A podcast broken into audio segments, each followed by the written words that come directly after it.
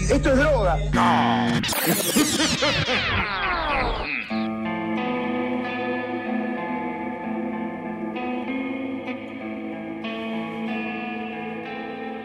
Muy buenas, buenas a todos ser oyente. Bienvenidos a otra edición de Mambo Criminal. Yo soy el Muni y conmigo, como siempre, los eh, inflamables Santi Barril y Flor Cuncún. ¿Cómo andan, muchachos? Eh, bien. Inflamable significa flamable, ¿quién lo diría? ¿Qué país? ¿Qué país es ese? Igual, eh, en verdad ti- tienen, ti- tiene cierto sentido. Inflamable, que... Eh, esos son los errores de- del lenguaje. Sí. Sí, claro, pero impermeable.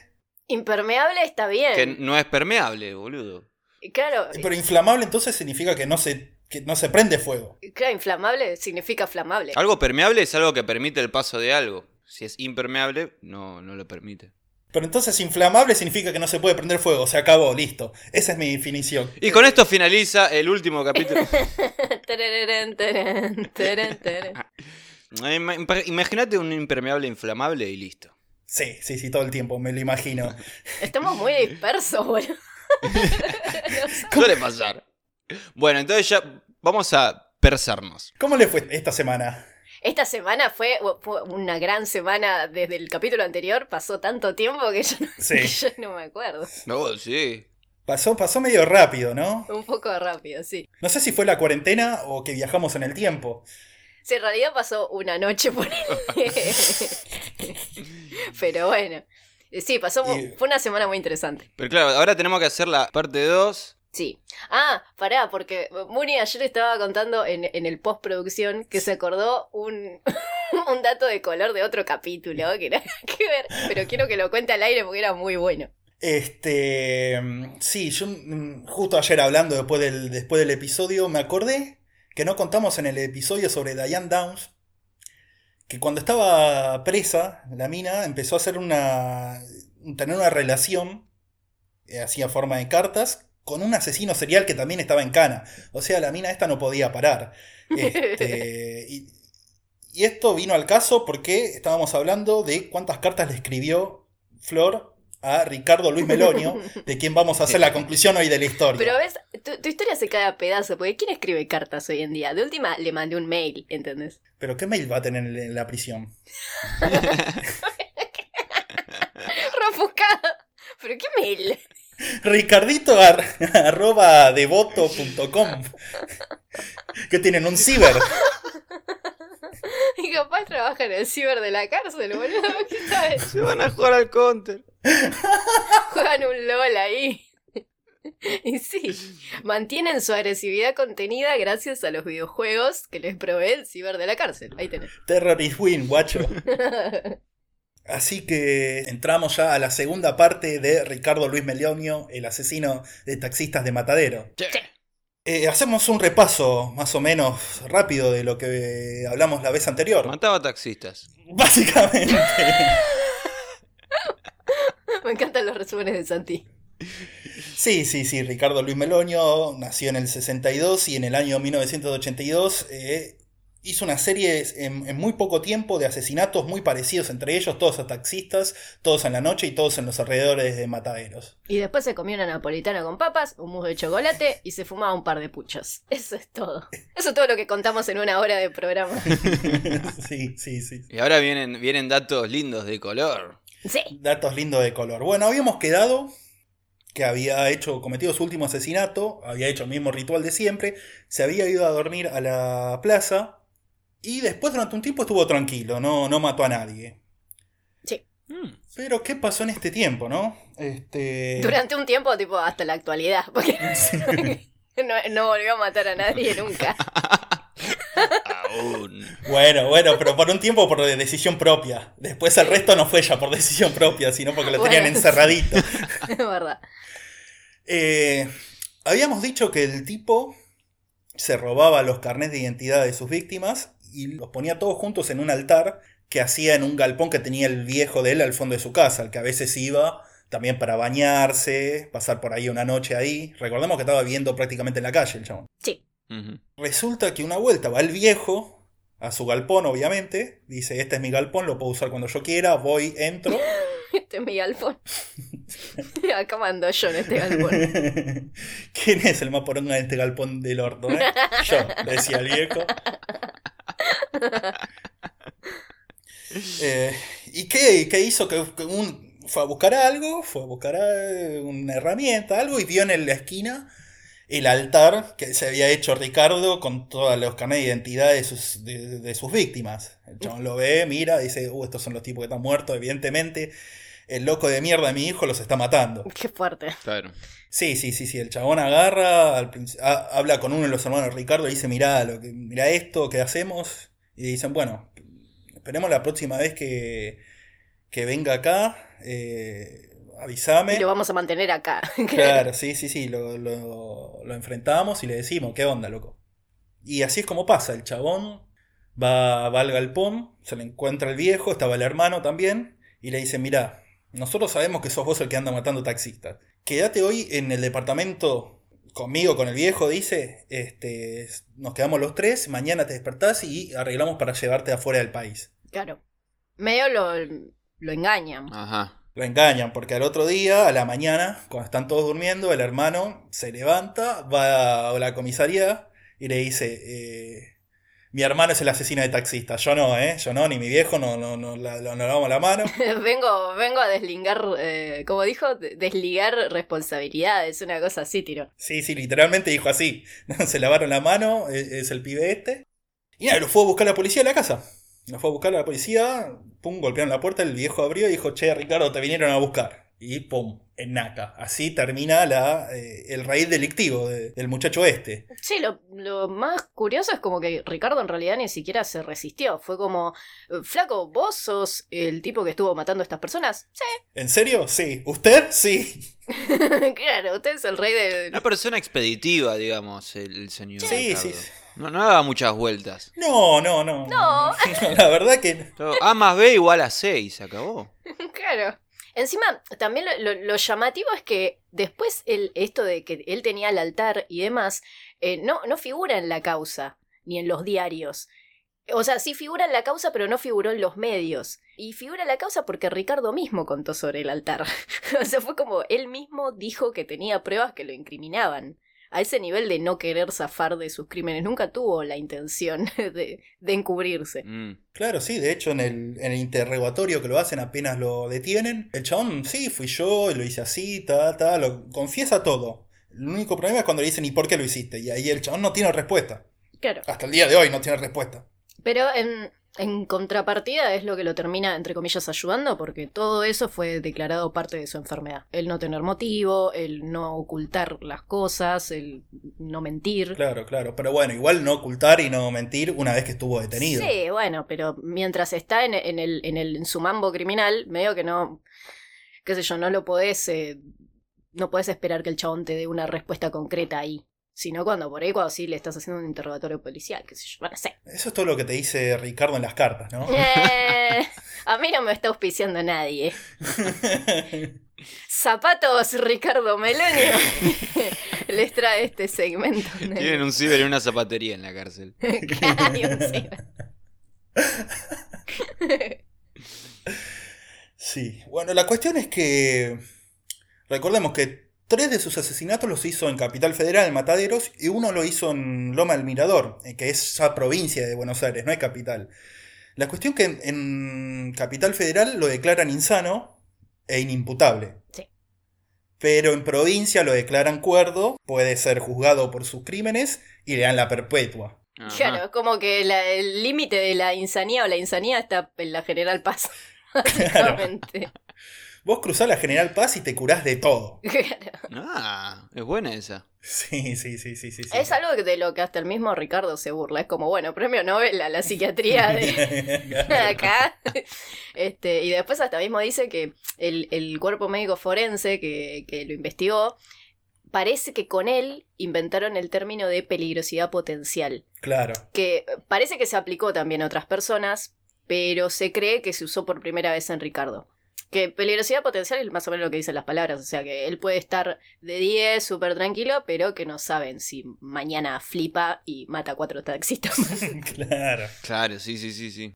Y bueno, eso es, eh, eh, con ese diagnóstico prácticamente se aseguraron de que no salga más. Porque es eso, si sos potencialmente peligroso. Es que sí, ¿no? ¿En qué te basas para decir que el chabón nunca más va, va a cometer un, ningún tipo de agresión? Porque no hace falta que sea un asesinato, pero que sea un peligro para terceros o para sí mismo. Sí, no, claro, claro, claro. Y ahí empieza toda una, una rueda del chabón rodando por psiquiátricos. Primero lo mandan a una cárcel común. Sí.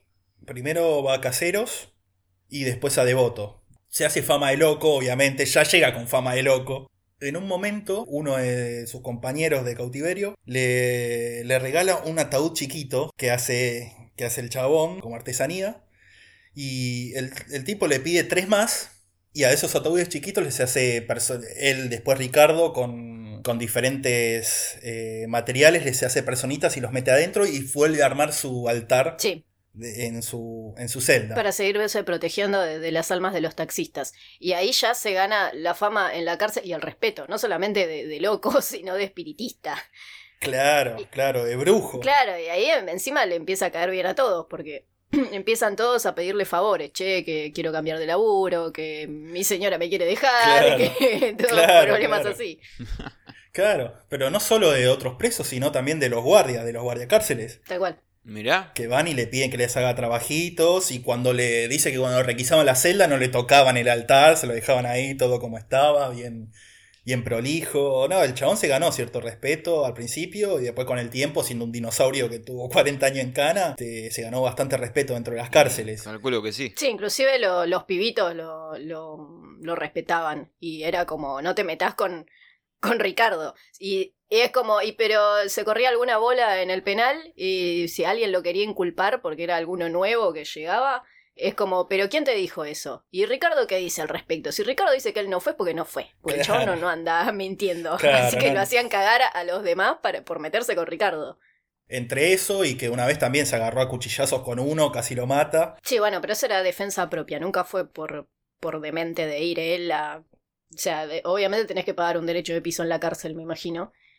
Algo, algo también llamativo de, Ricardo es esto, que el chabón pasó un montón de años preso y en distintas instituciones, tanto psiquiátricas como penitenciarias, sin heridas, Claro. básicamente. Salvo en este, en este coso de, de que se cagó a cuchillazos, pero por, por defensa propia, y creo que fue esa única Sí, vez. fue la única vez. No, no, creo que no hubo más.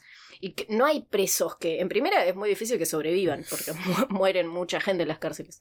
Pero eh, aparte de eso, que no tenga cicatrices ni, ni nada de enfrentamientos adentro, es porque era realmente un tipo muy tranquilo. Muy tranquilo, muy respetado y también con todo el mambo que sentía él de la protección de los espíritus. Eh, en un momento esto empieza al principio, todo esto de los espíritus de su religión, eh, de la santería y todo esto, lo hace como modo eso de protección y ganarse respeto en la cárcel de otros presos y los guardiacárceles. Pero en un momento decide tomárselo en serio. Realmente eh, se, se lo empieza a creer empieza a hacer rituales elaborados dentro de su celda como puede, con cálices, con, con este, ofrendas que hace en su altar, de comida y ese tipo de cosas. Sí. Eh, en un punto, en una de las tantas cárceles o, o pabellones psiquiátricos eh, por los que anduvo todos estos años, iba a dar misa de vez en cuando un cardenal llamado Jorge Bergoglio, más conocido en el mundo como Francisco I. Sí, sí, te iba a decir justamente que mencionaste el cáliz. Sí. Bueno, en, un- un- en una de esas, de esas, este, de esas misas que da Bergoglio, se pone a hablar con Ricardo, le cae bien, y Bergoglio, Francisco I, le regala el cáliz con el que hizo la misa, y Ricardo de- terminó usando ese cáliz para hacer sus rituales y para invocar a Satanás. O sea que, Se fue para el otro lado. Claro, sí, sí. sí. Pensé que iba, que iba a ir para algo más noble, como para. No, invocar a Satanás. no, el chabón usa un cáliz del Papa para invocar a Satanás, un genio. Claro. La verdad lo banco mucho. Pasa que él en realidad explica que eh, para él no es que existe el bien y el mal como tales, sino que es depende, o sea, son como entidades poderosas y vos las invocás y después lo que vos haces con eso es, es independiente de, de si es bueno o malo. Lo explica mejor, Mm. pero no me acuerdo bien cómo decía en el libro. Pero no es que Vos el tenés, chabón... vos tenés que magnetizar a, a- a Satanás.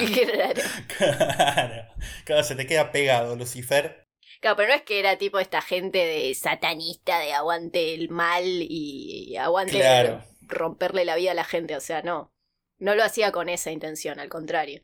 No, no, no, no, claro, el chabón le da una vuelta de tuerca, digamos, lo veas a Satán como una figura orgullosa que... Claro, como, como que se hizo el, el segundo Springfield, ¿viste? Como que dijo, yo voy a hacer mi propio cielo con juegos de azar y mujerzuela porque acá Jesús no me deja ser yo. El diablo se quería casar con sus primas. Claro. Sí, claro, claro, sí, lo ve más como una figura neutra a Satanás que una figura del mal. A la que decide adorar porque le cae mejor, digamos. Le cae mejor que San Martín y Cabral, que lo iban a visitar con la, con la vieja. Es más por una cuestión de rebeldía, quizás hasta se identifica, ¿no? Como así como él se, se rebeló de su madre, Claro. quizás pasa por ahí. Sí, claro, lo dice en un momento. Me gusta Satanás porque se rebeló ante Dios y prefirió ser rey en el infierno que sirviente en el cielo. Sí, sí. bueno, tiene cierto sentido. ¿Ves que no, no te puede caer mal, Ricardo? Sí, Sí, no, al final eh, eh, creo que es el, uno de los asesinos que más bancamos de los que hemos tratado hasta ahora, ¿no? Bueno, salvo por ese pequeño deli de, de- de los cuatro asesinatos, que eso bueno, es cuestionable. Pero Cuestionable. Bueno, sí, claro. ¿Y quién no quiso matar a un taxista alguna vez? Ay. Sean sinceros. no, se escuchaba el fondo, no, la verdad que no. Un saludo a todos los taxistas que nos escuchan. Sí, la verdad. Así que así estaba. Bueno, estuvo. eh, el chabón también experimentó con muchas drogas dentro de las cárceles. No, no solo la. A ver, el chabón dice que apenas llegó el primer noche estando preso. Lo agarraron, le pusieron un chaleco de fuerza y le dieron todas las drogas que existieran. Y lo dejaron durmiendo como tres días. Sí, era lo que se llamaba la, la cura del sueño, algo así. La cura del sueño. Y eso fue el primer día. Y después imagínate años y años que le dieron todo tipo de pastillas, todo tipo de medicamentos. Este, el chabón ya se hizo una...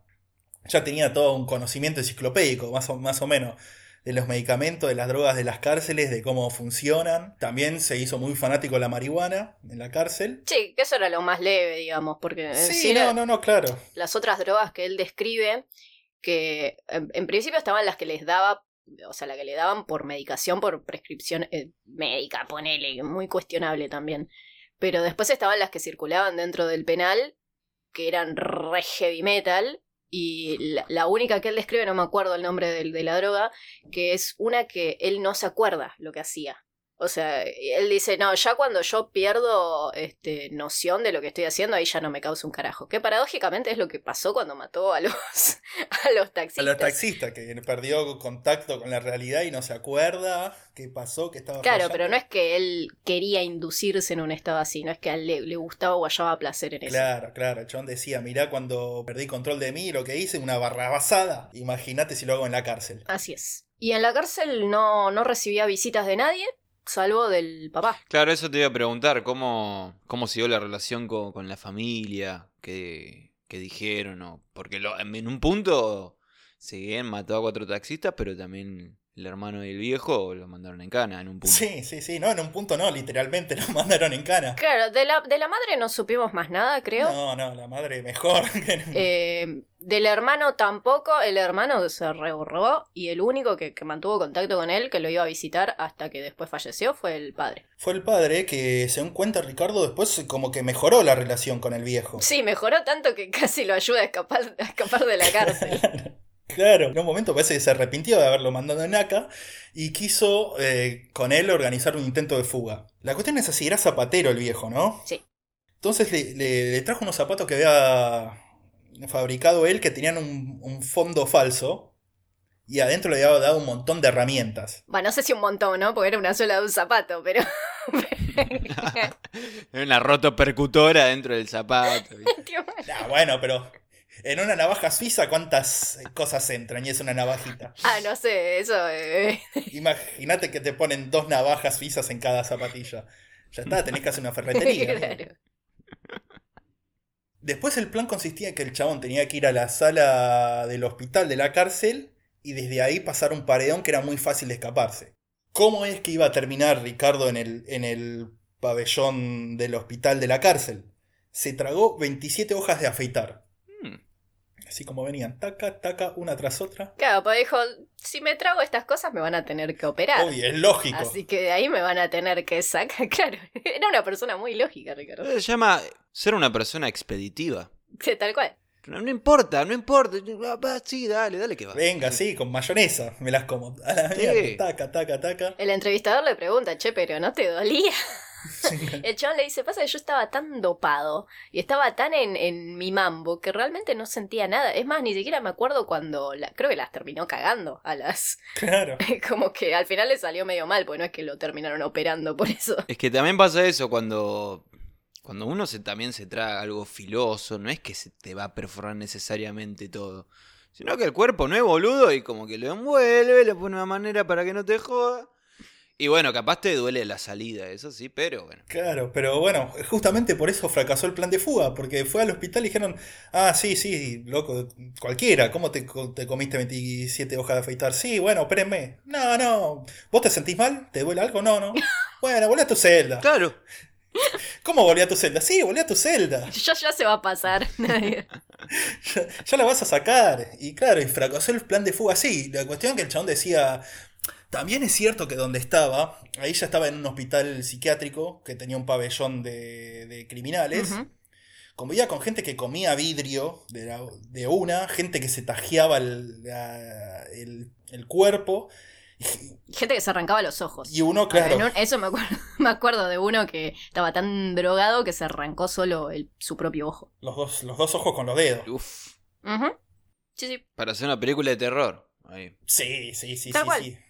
Creo que eso, eso fue en Melchor Romero, ¿no? No, no. Creo que es esa parte de secuencias específicas fue en Melchor Romero. Creo que fue en Melchor Romero o en la unidad 20 del, del coso, del Borda. Del Borda. Porque, a ver, la, la secuencia de cárceles eh, fue así como para ponerlos en contexto. Eh, de la cárcel común, entre caseros y devotos, ahí estuvo cinco años. Pero hubo un paréntesis de seis meses que estuvo en Melchor Romero y mm, en el 87 lo, lo declaran eh, insano mental y ahí es cuando lo mandan a la unidad 20 del Borda. Claro. Ahí estuvo desde el 87 hasta el incendio de la unidad 20 en el 2011, que la cerraron, Mm. y ahí sí los traen al, a donde quedó actualmente, que no sé si seguirá ahí, que es el hospital psiquiátrico del, del complejo penal de Seis. Claro, claro. Sí, creo que hasta ahora sí ahí. Por lo menos el libro se- llega hasta ahí. Después no sabemos qué habrá pasado. Pero sí, eh, dice que la unidad 20 del Borda es el lugar, uno de los lugares más siniestros que estuvo. Peor que las cárceles comunes. Sí, era un lugar de, de abandono completo. De abandono y de maltrato. De maltrato de los, de los guardias. eh, ¿Cómo se llama la gente que es guardia en un hospital psiquiátrico? Eh, celadores, qué sé yo. Celador. Sí, celadores. Pero realmente, como dijo Santi, tipo un- una película de terror, de esas de, de- de posta, tipo una slasher, pero en la vida real. Sí, sí, sí, sí. donde lo- los mantenían totalmente drogados, los torturaban y era un depósito donde, bueno, ¿qué hacemos con este demente que mató a tantas personas o que cometió tal crimen? Y bueno, mándalo a la 20, no rompas las pelotas. Eso era lo que hacían los jueces en esa época. Claro, claro, totalmente. Contaba también de muchos supuestos suicidios que pasaban dentro de la unidad 20. Supuestos Sí. locos que. Muertes dudosas de sobredosis. No, que aparecían ahorcados también. Bueno, además de los suicidios por, por las propias patologías mentales y porque se volvían más locos adentro, obviamente, Sí. sino también por, por sobredosis de medicamentosa, que era, eh, bueno, nosotros te, te hacemos esta también especie de cura del sueño y si vos te la bancás, te la bancás y si tu cuerpo no se la banca, y bueno, viejo, acá sobrevive el que puede. Es la ley del más fuerte y el más loco. Claro. Y bueno, en todo esto, en el medio de todo el conflicto legal y psiquiátrico que tiene Ricardo, para que le den un diagnóstico que le pueda permitirse irse en libertad o tener libertad condicional o lo que sea. Pero nuevamente, como pasa con muchos asesinos seriales, nadie, nadie quiere aparecer pegado como el que le firmó la libertad. Y no. Porque el chabón, pensemos que desde el año 83 que está en Cana. Así, hagamos cuenta, ¿quién es buen matemático acá? Santi. Del 83 hasta ahora, ¿cuántos años son? Muchos. No, son, son 37 años. Santi es el único que, que aprobó el CBC. Son 37. Sí, una banda. Una cosa así creo que dice el libro, 37, 40 años. Yo Claro, sí, o sea, es una cosa que ya pasa lo que es la pena, la cadena perpetua en Argentina. ¿Cuánto es la cadena perpetua acá? Eh, ¿Alguien sabe? No. Google. Sí, no, no es más de 30 años, creo. No es más de 30 años. Pero bueno, es esta gente que, como hablamos el episodio anterior, como González y Gonet, que quedan dando vueltas en el servicio penitenciario o psiquiátrico y nadie se quiere hacer cargo. Sí. Sí, también pasa con gente procesada que tal vez es inocente tranquilamente, que está ahí bollando de penal en penal y un montón de otras cosas as- durante años. Sí, que en realidad no, no tiene familia o no tiene nadie que se... Bueno, lo que hablábamos la otra vuelta en el otro episodio, que por ahí no tiene alguien que se ocupe de su causa, digamos, y termina así, bollando, como dice Santi, Claro. penal y penal, hasta que se mueren ahí. Claro, claro, totalmente. Y además, eh, tengamos en cuenta que habíamos dicho que los ambientes estructurados parece que le hacen bien al, al tipo este, y en cambio lo que es la libertad, digamos, la vida en sociedad civil, eh, lo hacen chiflar. Sí. Lo hacen chiflar, así que andás a ver qué puede llegar a pasar. Sí, sería mejor no averiguarlo y por las dudas seguir teniéndolo ahí. Este, pero no, o sea, por el. Me, o sea, empatizo por el lado de, de ni me imagino lo que debe ser haber estado bajo el- el- la influencia de tanta droga dura. En un momento comenta del adopidol, que es como, no sé, boludo, qué carajo es, pero dice que el, el loco de adopidol lo, lo que ves es que viene caminando así tipo como un robotito babeando y que es como un zombie que no, no podés pensar, no podés ver una película y, y te mata la imaginación. Dopidol, a te ver. mata el, el cerebro. Alopidol con, con H. Adopidol, vamos a ver. Alopidol con, con L. Alopidol. Aparte de eso, cuenta que también a nivel recreativo to- eh, tomaba Artane, Sí, que también eh, era otra pastilla que tipo te da alucinaciones. Como Claro. medio como un ácido lisérgico. sí, sí, sí, sí. A mí me llamó mucho la atención eso. Eh, no voy a Pero, pero diferente. claro. Como que todo lo, lo que vas pensando es súper real. Él lo describe así. claro. Y después también eh, dice la peor mierda de la cárcel es el ribotril. El ribotril, claro, claro, que dice que pone a todo el mundo muy violento. Sí, Cuenta cómo una vez eh, entraron de contrabando, no se sabe cómo, varias cajas de ribotril hacia los pabellones y que se notaba que iba a haber quilombo en cualquier momento. Gente con facas ahí esperando para que haya quilombo, que estaban todos tan puestos con eso y los pone tan agresivos que al final hubo como tres días seguidos de, de peleas entre presos, entre pabellones, en los que los guardias ni se metieron, los veían desde afuera o hasta los incentivaban a pelearse. a, claro, esperar a que se maten entre ellos para después recién meterse porque era muy peligroso. Claro, Pues parece claro. que el ribotril, esto dato a chequear, pero parece que Sí. él cuenta, tiene como componente básico el rohypnol, este, Claro. que es para la epilepsia. Y entonces es una pastilla que, que te la tomas y, y después no sabes qué hiciste, no te acordás de nada. No. No. bueno, por suerte acá el doctor Barril concuerda. claro. Sí. Sí. Soy expeditivo Ah, también. ¿Cuál es ¿Encontraste algo del el alopidol, Santi? No, no encontré nada de alopidol. Encontré aloperidol, pero no sé si es. eh, Viste que le cambian el nombre a veces. Claro, hay que no- ver si es el nombre del fármaco o el nombre comercial, qué sé yo. Claro, sí, andás a ver si lo siguen haciendo. Capaz yo que sé, alopidol era en el ochenta y pico. No sé. Claro. También puede ser que ya ni siquiera se use más esa droga, andás a ver. Y no, claro, si los dejaba tan locos y les gustaba tanto, bueno, seguro lo cambiaron. Los propios médicos se confundieron y... Sí, sí, sí, sí, de una. Y bueno, y aparte de eso, toda la, la gran cantidad de diagnósticos que le dieron durante los años a, a Ricardo, que cambiaba cada, cada dos años, básicamente le daban un diagnóstico nuevo. Yo no sé si eso es un- una falencia del sistema psiquiátrico argentino. Si es así, generalmente, normalmente la psiquiatría, que con el tiempo va cambiando, se descubren nuevas cosas y va cambiando, o qué, pero Yo creo que es un poco de todo. En primera, eh, más que nada una gran, gran, gran falencia del sistema público, porque no, quizás estoy prejuzgando acá, pero me imagino que no es que le ponen a los mejores profesionales con toda la gana de laburar a los presos que, que son la paria y el resto del fondo del tarro de la sociedad. No creo que Sí. sea gente que realmente se pone a laburar un montón ahí, porque ¿para qué también? Que no, no digo que esté bien, pero debe ser una gran falencia del sistema. También esto que decís de que se van descubriendo nuevas cosas, pero al menos este, hubo una psiquiatra sí. que, tra- que trató con Ricardo durante siete años en la, unidad, eh, en la unidad 20 del Hospital Borda. Y ella hace todo un desglosamiento del caso que es, es bastante interesante porque primero dice, es un asesino serial Sí. pero estaba esto que contábamos en el capítulo anterior, ¿no? Como que él habla más de un impulso, ¿no? Como de algo que va conteniendo y de repente explota. Entonces eso ya un poco lo desclasifica de, de ser asesino en serie. Esto también que decíamos de que los, los asesinatos no es que van evolucionando como lo hacen un asesino en serie, Claro. Sino que, claro, son todos iguales. son todos iguales y en un periodo extremadamente corto de tiempo. Después, este, la falta de motivo para los actos. Este, también es llamativo que él no tiene un deterioro cognitivo ni, ni, ni fisiológico. No, claro. claro. O sea, generalmente los, los psicópatas o los esquizofrénicos o, o la gente que, que está muy, muy del orto, es como que se va deteriorando a lo largo del tiempo y se, se van demacrando y hasta se ve, en, no sé, en una tomografía, me imagino que se puede apreciar eso y a él dice que le hicieron todos los estudios y creo que salvo, no sé, artritis creo que tiene y, y diabetes creo que fuera de eso no tiene nada el chabón, está... Al revés, de hecho, eh, pare- parece que, que- que mejoró con el tiempo, el tipo. Claro. Entonces eh, el entrevistador le pregunta a la mina esta, ¿pero es un psicópata? Y ella dice, mira, eh, pasa que un psicópata no debería tener empatía. Y a Ricardo yo lo he visto ponerse mal por circunstancias ajenas de cosas que le pueden pasar a otras personas y hasta de querer ayudarlos. No es que él no, no tiene sentimientos y no empatiza. Tampoco es manipulador, no es mentiroso.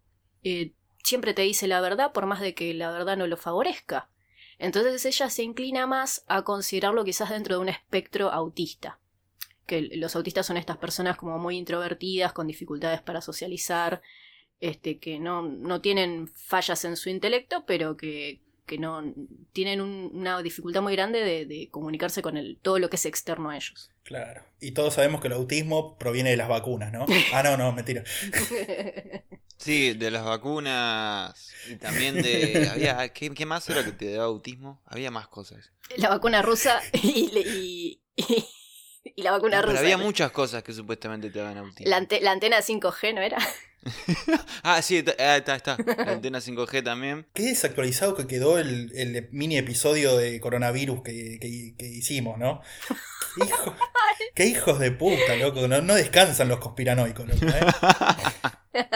Tendrías que hacer otro minisodio actualizado de Sí, conspiranoia. la parte 2, totalmente, totalmente. Podría mezclar la, eh, la conspiranoia con los, los que se van al Congreso a... a- no se sabe bien a qué. bueno. Sí, sí, sí, sí. sí. Realmente no, no, no- no se sabe. Sé que llevan banderitas argentinas y están ahí. No, después no sé. Banderitas para uno y, Posta. y alopidol para otro. Claro, claro, totalmente, totalmente. Yo creo que debe haber gente mucho más loco en esas marchas que el, que el buen Ricardo. Y- Esperemos que no sean eh, psicópatas tampoco. Sí, igual, a ver, justamente hablando de eso, de que él tiene empatía, ya desde, dentro, bueno, dentro de su duermevela y su locura, ya justamente vos, Flor, dijiste que no, no tenía como Satán bueno, Satán malo, Dios bueno, sino como que era un estados nada más. claro, él, había también algo con lo que es la moral justamente ahí dando vueltas y eso lo mamó desde muy chiquito. Entonces capaz para él la muerte, no, no sé, estoy infiriendo, capaz para él la muerte, el hecho de matar a los taxistas, por lo menos en el impulso o en el momento de hacerlo, no lo sentía como algo que está bien o está mal. no, él estaba convencidísimo de que era el destino de esa persona y él era como era el ejecutor de ese destino. Como era algo que tenía que pasar. Claro, No era ni bueno ni malo. claro, claro, como una fuerza del destino, de la naturaleza, más o menos, de que te llegó la hora, Tal cual. te llegó la hora. Claro, que lo excedía a él mismo, solamente que él era el que estaba ahí para, para hacer eso. Pero tampoco es que es un delirio místico, ¿entendés? De que Dios me dijo que haga esto. Era, no sé, él lo explica como algo que, no sé, como algo que aparecía en su mente y era lo natural que tenía que pasar. Recalca mucho la palabra natural. Sí, son como esas cosas como, no sé, eh, hay mucha gente que le pasa que si llega a una esquina tiene que dar 50 pasos a tal otra a tal otro lugar porque si no va a pasar tal cosa. Que Claro, No viene de ningún lado ese impulso, pero como que tiene esa necesidad de hacerlo. tal cual. No sé si se relaciona, pero va capaz va por ese lado también. Es como que, que sepamos, él no tenía como estos comportamientos de tener que hacer ciertas cosas sí o sí, porque si no perdía eh, la chaveta, digamos, ¿entendés? Eh, sí tenía como comportamientos así, medios así, de, de raros, de tener que, no sé, darle 50 vueltas a una manzana o cosas así, pero no es que si no lo hacía, Claro. ya su mente craqueaba. No, no, claro, claro, claro. Es una cosa muy loca, una mezcla de muchas cosas que tenía en la Sí. cabeza. Claro. Lo más curioso de todo, y que él lo dice en el libro después, que jamás en la vida tuvo ningún conflicto con un taxista, ningún resentimiento, nunca le pasó nada. Claro, el, el- la falta de motivo. Por eso, y esa fue mi pregunta, ¿por qué taxistas? Y bueno, no se sabe por qué. Eh, no, es algo que hasta el día de hoy que debe haber algo, debe, o sea, la psiquiatra esta al menos sostiene que debe haber algo que para él fue abrumador y que tuvo que romper con esa realidad y que se terminó refugiando como en este mundo de fantasías porque algo sí o sí lo tuvo que haber abrumado en la realidad en la que vivimos. Pero no se sabe qué, porque el único testigo que tenemos es él mismo y él no se acuerda. Por eso mismo el, el- el entrevistador se pregunta, pero entonces, ¿por qué lo, lo diagnostican de psicópata? Y le dicen, pasa que, o sea, el chabón no, no es que tenía delirios, que delirios, habíamos, creo que en el episodio de las hermanas habíamos hablado, que delirio es cuando vos tenés ideas falsas. Esto no lo tenía él. Sí, Después tampoco tenía alucinaciones, ¿entendés? No es que escuchaba voces o algo así. claro. Pueden asociarlo a la psicopatía porque es inteligente, porque es bastante respetuoso, porque tiene buen trato con el personal penitenciario, por ejemplo, se, se lo puede tomar como encantador, ponele, pero no, no, no tan a ese extremo tampoco. Entonces es como un argumento rendeble Ujú. clasificarlo de psicópata por eso. Claro. Igual, volviendo a lo que vos dijiste de, de todo lo que es el sistema de salud, Sí. Seguramente hubo mucha negligencia ahí y nadie capaz se quería hacer cargo de decir, bueno, para este es o no psicópata o perverso o lo que sea. Pero bueno, Como que, bueno, sí, tenerlo ahí, dale un par de pastillas y con suerte y listo. exactamente. No creo que nadie se haya tomado realmente el laburo de escucharlo y desmenuzar la historia, salvo quizás esta mina, que es el registro que tenemos. Ella cuenta que tampoco es un esquizofrénico. Porque, porque un esquizofrénico no se cura. Claro, claro. Y si bien Ricardo no podemos afirmar que está 100% curado, el tener casi 40 años sin ningún otro tipo de incidente te habla de que el chabón no está, no está tan mal. Después, en un momento también se habló de un diagnóstico borderline. Como que hay una transición entre psicosis y neurosis, una cosa así. Mm, Es, es como, por ejemplo, ¿no? Una mina, eh, viene una mina, un chabón X, y te dice, es, es una persona completamente funcional, normal, qué sé yo, ponele, lleva a sus hijos al jardín, no sé. Pero vos de repente le tocas su, su tema eh, delirante y ahí empieza a desvariar. Por ejemplo, le decís algo de, no sé, los aliens, el tema que sea que tenga esa persona, y ahí empieza a delirar. Pero sacándolo de eso es, es una persona normal, entre comillas. Claro.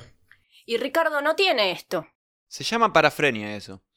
Sí, acá lo encontré. Psicosis crónica caracterizada por alucinaciones y delirios de carácter absurdo, en la que el paciente conserva una conducta razonable si no se trata el tema delirante. Exactamente. Parafrenia. Tienen ese tema específico que, pum, se le va la cabeza a la mierda. Y después, una persona común y corriente, digamos. Claro, el tema de- con la parafrenia es que la mina un poco concuerda con el tema de la parafrenia, porque hay como una convivencia entre lo real y lo imaginario sin que pase a mayores, digamos. Sin que pase a mayores significa que no mate a cuatro personas. Claro, pasa que eh, Ricardo no es que intenta convencer a los demás Claro, claro. de, de este, entre comillas, delirio que entraría si tuviese una parafrenia. Por eso tampoco es que podemos decir, bueno, sí, sí, es un parafrénico, ¿entendés? Este, pues no es que trata de decirles a todos que él es el enviado para ejecutar el destino de estos taxistas específicos, ¿entendés? No, no, no, claro, claro. El chabón acepta que es una locura de él, pero que no tiene por qué ser aceptada, digamos, por lo demás. Claro.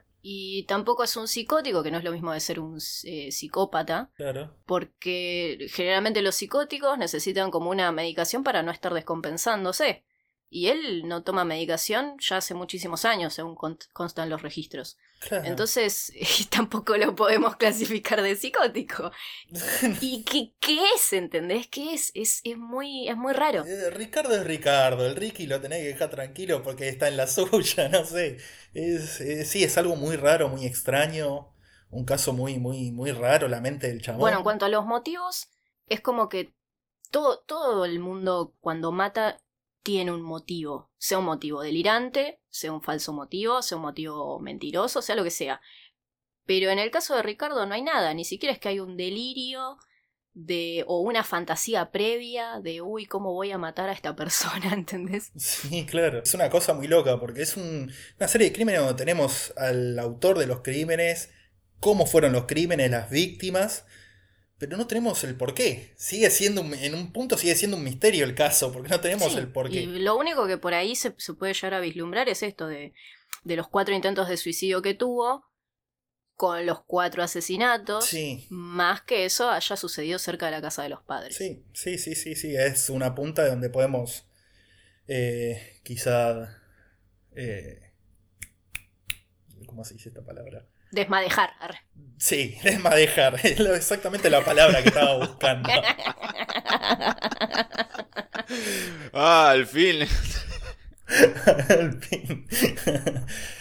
Así que. uf, Básicamente esta es la historia de Ricardo Luis Melonio, el asesino de taxistas. Eh, hay que aclarar igual que todo esto según las palabras de él. Sí, bueno, y de la psiquiatra, que también es como, qué sé yo, no sé, anda a chequearlo, porque no sabemos ni quién es. No, claro, no sabemos quién es, no sabemos qué cosas puede estar ocultando el chabón, o puede estar cambiando,las o puede estar eh, mintiendo u omitiendo. Este. Pero bueno, Ricardo no nos mentiría, lo defendía. vos tenés mucha fe en Ricardo, ¿no? sí. Y le corresponden. Y bueno, si Ricardo nos está escuchando, entonces que. Que nos mande una señal, que dé dos golpes para que... Bueno, igual Ricardo se está comunicando ahí con Flor, así que que nos diga la semana que viene qué le pareció.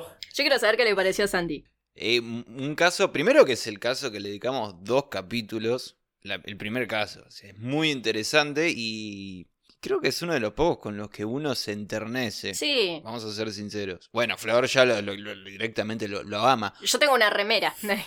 Pero lo que tiene es eso, y creo que lo dije en el capítulo anterior, es tipo, va y listo, A más B igual a C. Dentro de, de su locura, eh, no, hay, no hay una explicación más allá, no hay algo más profundo. Sí, sí, claro. Sí, hay, lógicamente, pero eh. ¿qué es esto? Encendedor. Ah, listo, y se acabó, no, no es un dispositivo del fuego que, que emana las llamas del infierno para poder cometer y comunicarse con... No, Tal cual. magnetizado, y no, se me, pe- Sí, eso es excelente, eso es se excelente. me pegaron lo cubierto. Estoy magnet- magnetizado y se acabó. Se acabó, claro, qué mucha más vuelta. Claro. A la mierda. Y no es que me preocupo, no me pregunto por qué. Listo, estoy magnetizado, continúo con mi supremo. Un poco es envidiable, ¿no? Es, es- eso de preocuparse tan poco por las Sí, hay cosas. que, hay que aprender de Ricardo. Creo que la, con- la Claro. conclusión que podemos sacar es que hay que aprender a ser todos como el niño. ser como el niño. Evitar matar, hay que eh, intentar evitar matar taxistas. Sí, lo más posible. Bueno, sí. Sol- intentar. Lo más posible. No prometo intentarlo, pero intentaré intentar. Al final nos ganó a todos, Ricky. Y sí, a, eh, a mí me gustaría que Santi eh, en algún momento leyera el libro. No es tan largo, creo que tiene, no sé, 100 y, y pocas páginas. Oblígame. Se lee muy rápido porque son todas conversaciones, pero no te quería spoilear. Pero, o sea, me gustaría que lo leas y, y todos los que estén escuchando, estaría bueno que lo lean también, porque Dale, sí, sí, sí. es bastante más crudo de lo que lo contamos acá, entre risas y demás. A mí me sensibilizó un montón. De hecho, o sea, ganas de llorar.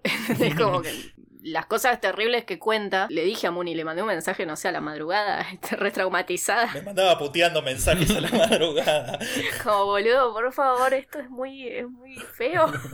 Sos un hijo de puta, ¿por qué me mandaste a leer esto? Claro, pero es como que está bueno porque nos hace como sociedad quizás eh, replantearnos de, bueno, y estas personas en las que nunca nadie piensa, si, si nadie se pone a pensar en ellos, ¿quién, ¿quién se va a ocupar de ellos? ¿Entendés? ¿Quién? Porque, a ver, que estén privados de su libertad o que tengan algún tipo de patología psiquiátrica no los hace menos seres humanos. No estoy justificando acá muertes ni asesinatos, quitando eso. Sí, sí, obvio. Pero no dejan de ser también víctimas del sistema y de, y de estar eh, sometidos a torturas indescriptibles que, que nosotros no podemos llegar a imaginar diariamente. Por durante muchos años y quizás hasta que mueren ahí. Y eso es, eso es terrible. Totalmente. Y nada, está bueno, pues es un caso que, que nos lleva a la reflexión de eso también, más allá de los chistes. y Sí, demás. obvio. Y por otro lado, y esto es algo bien general y puede ser polémico lo que voy a decir, pero en un punto el rol del Estado eh, es responsabilizarse también Obvio. por estas personas. No es simplemente tratarlos como si fuese una bacteria externa que invadió el cuerpo. No, es algo que surgió dentro de un sistema que tenemos, como vos decís, Flor. Claro. Y el hecho de abandonarlos o maltratarlos, capaz puede ser un sentimiento personal, un sentimiento individual, pero justamente un Estado tiene que estar para poder eh, observar todos esos sentimientos desde arriba y poder eh, hacer una justicia más justa, por decirlo de alguna manera. Sí, sí, sí, totalmente. Es que el Estado en todo lo que es eh, materia salud mental está completamente ausente. Y desde los mismos profesionales de la salud, eh, ¿quiénes deben ser los que realmente quieren hacer una diferencia para bien? ¿Entendés? Dos o tres, es por tirar, a- o sea, Mm. figurativamente, ¿no? Pero eh, es como que, al menos a mí por eso me interesa esta rama, porque me gustaría poder, desde mi pequeño lugar, cambiar ciertas cosas. Yo me acuerdo, por ejemplo, cuando cursé en primer año de, de medicina la materia salud mental, este, nos llevaban a hacer prácticas al... ¿Cómo se llama? El, el- al lado del Borda tenés el Borda, el, el otro hospital que está al lado, que no me acuerdo. Moyano. ahora. El Moyano, claro. Uno es de hombres, el otro es de mujeres, y después tenés el infanto juvenil, el Tobar García, ahí está.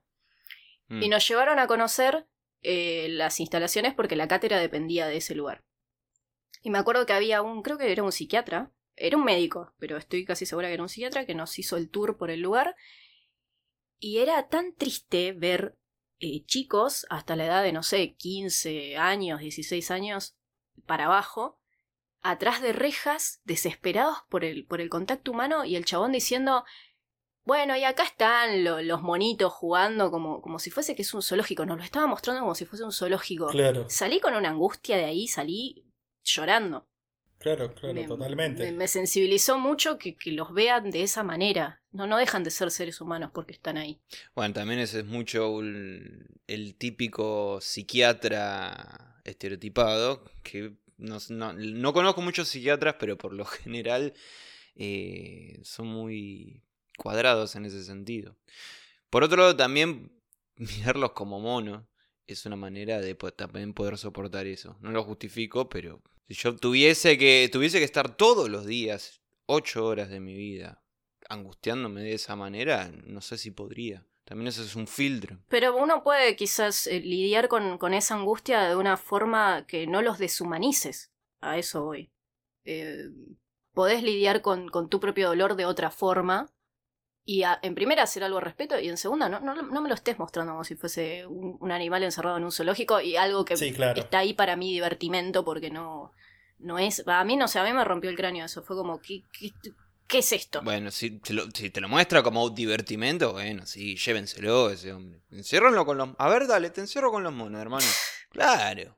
Sos profesional de la salud, loco. No, no, no podés... Bueno, me vuelvo loco con estas cosas yo también. Sí, bueno.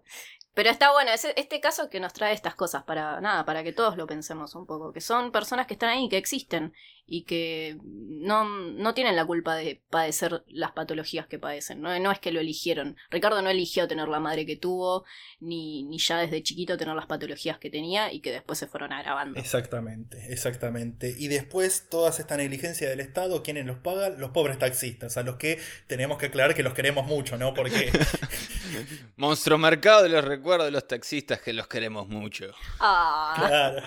Después no nos van a querer tomar ninguno, ni- no nos van a querer llevar ninguno más, boludo. Nos van a tener una fotito ahí colgando de, de nosotros tres. Ahí del espejito. pero los dos hermanos nos van a recibir muy bien. Los dos hermanos sí, que apenas termine la cuarentena vamos a ir a comer ahí. Una suprema con frita, ya está, está eso está decidido. Obvio, obvio, totalmente, totalmente. Así que esperen, el día que vayan tres personajes totalmente insoportables, ahí en los dos hermanos saben, van a saber que somos nosotros. Exactamente. Bueno, creo que así eh, da para concluir este caso. No sé si alguna otra cosa más que quiera que quieras agregar, Flor, o que o Barril para. No, con eso estamos, creo. No, yo, yo estoy bien. Yo creo que hicimos una buena segunda parte, un poco más, más reflexiva. Y, Sí, sí. y eso fue interesante. Así que no sé, no tengo más, nada más para decir. Perfecto. Yo prometo que el próximo caso que hagamos no vamos a tener que leer un libro entero para, para, para hacerlo. Vamos, vamos a buscar. ¿Me va, me va a traumatizar menos? ¿Me lo, me lo prometés? Ah, eso no sé. Pero, pero vas a. Vas a, va- vas a tener que leer una enciclopedia entera. sí, más o menos. La, la historia de las enciclopedias. Una monografía sobre cómo hacer monografía. Totalmente. Yo no tengo más nada que agregar. No sé, vos, Flor, si, si Nos querés. estaremos viendo, no, nos estaremos viendo en el próximo capítulo ya. Que eso espero. Bueno, Ah, eh, o puedo meter un chivo a último momento de nuevo. o podés meter un chivo a último momento. Sí, sí, ¿qué? Bueno, este, acuérdense que eh, tengo otro podcast con otros amigos que se llama Nerdonautas Podcast. Nos encuentran así en todas las redes sociales. Estamos también subiendo los podcasts a YouTube, que por ahí les es más cómodo. Y ahí hablamos de cine, series, videojuegos, cómics, anime, giladas para, para ñoños y nerds. Así que si les copa, eh, nos dan una me gusteada, una followeada, una comenteada. Y que eso siempre nos ayuda muchísimo. Y gracias acá por darme el espacio para meter el chivo. No, yo escuché ahí los episodios de Nedornautas, están buenísimos. Sí, sí, sí, recomiendo totalmente, muy buen podcast. Y bueno, y también que nos me gusten, nos sigan y todo eso a nosotros, ¿no? Porque. Obviamente. Si ya no lo hicieron, vayan ya mismo a, a seguirnos en todas las redes, que ahí metemos las datas, les metemos eh, fotos de, de las personas de las que estamos hablando, eh, tenemos datos de color, tenemos un montón de, de cosas copadas, mentira. Tenemos juegos, eh, sorteos, concursos. Justamente este caso que no existe una sola foto de Ricardo, pero no importa, algo vamos a hacer. Hace un dibujo. Claro. sí, ¿no? O sea, ya sé, un tipo con rulos y bigote. Sí, totalmente. Voy a hacer un dibujito y a la mierda. Ese va a ser el, el posteo de Instagram y Facebook. Perfecto. Perfecto. Sin nada más que agregar, eh, doy la conclusión a este episodio y nos estamos viendo la semana que viene. Adiós, mambitos.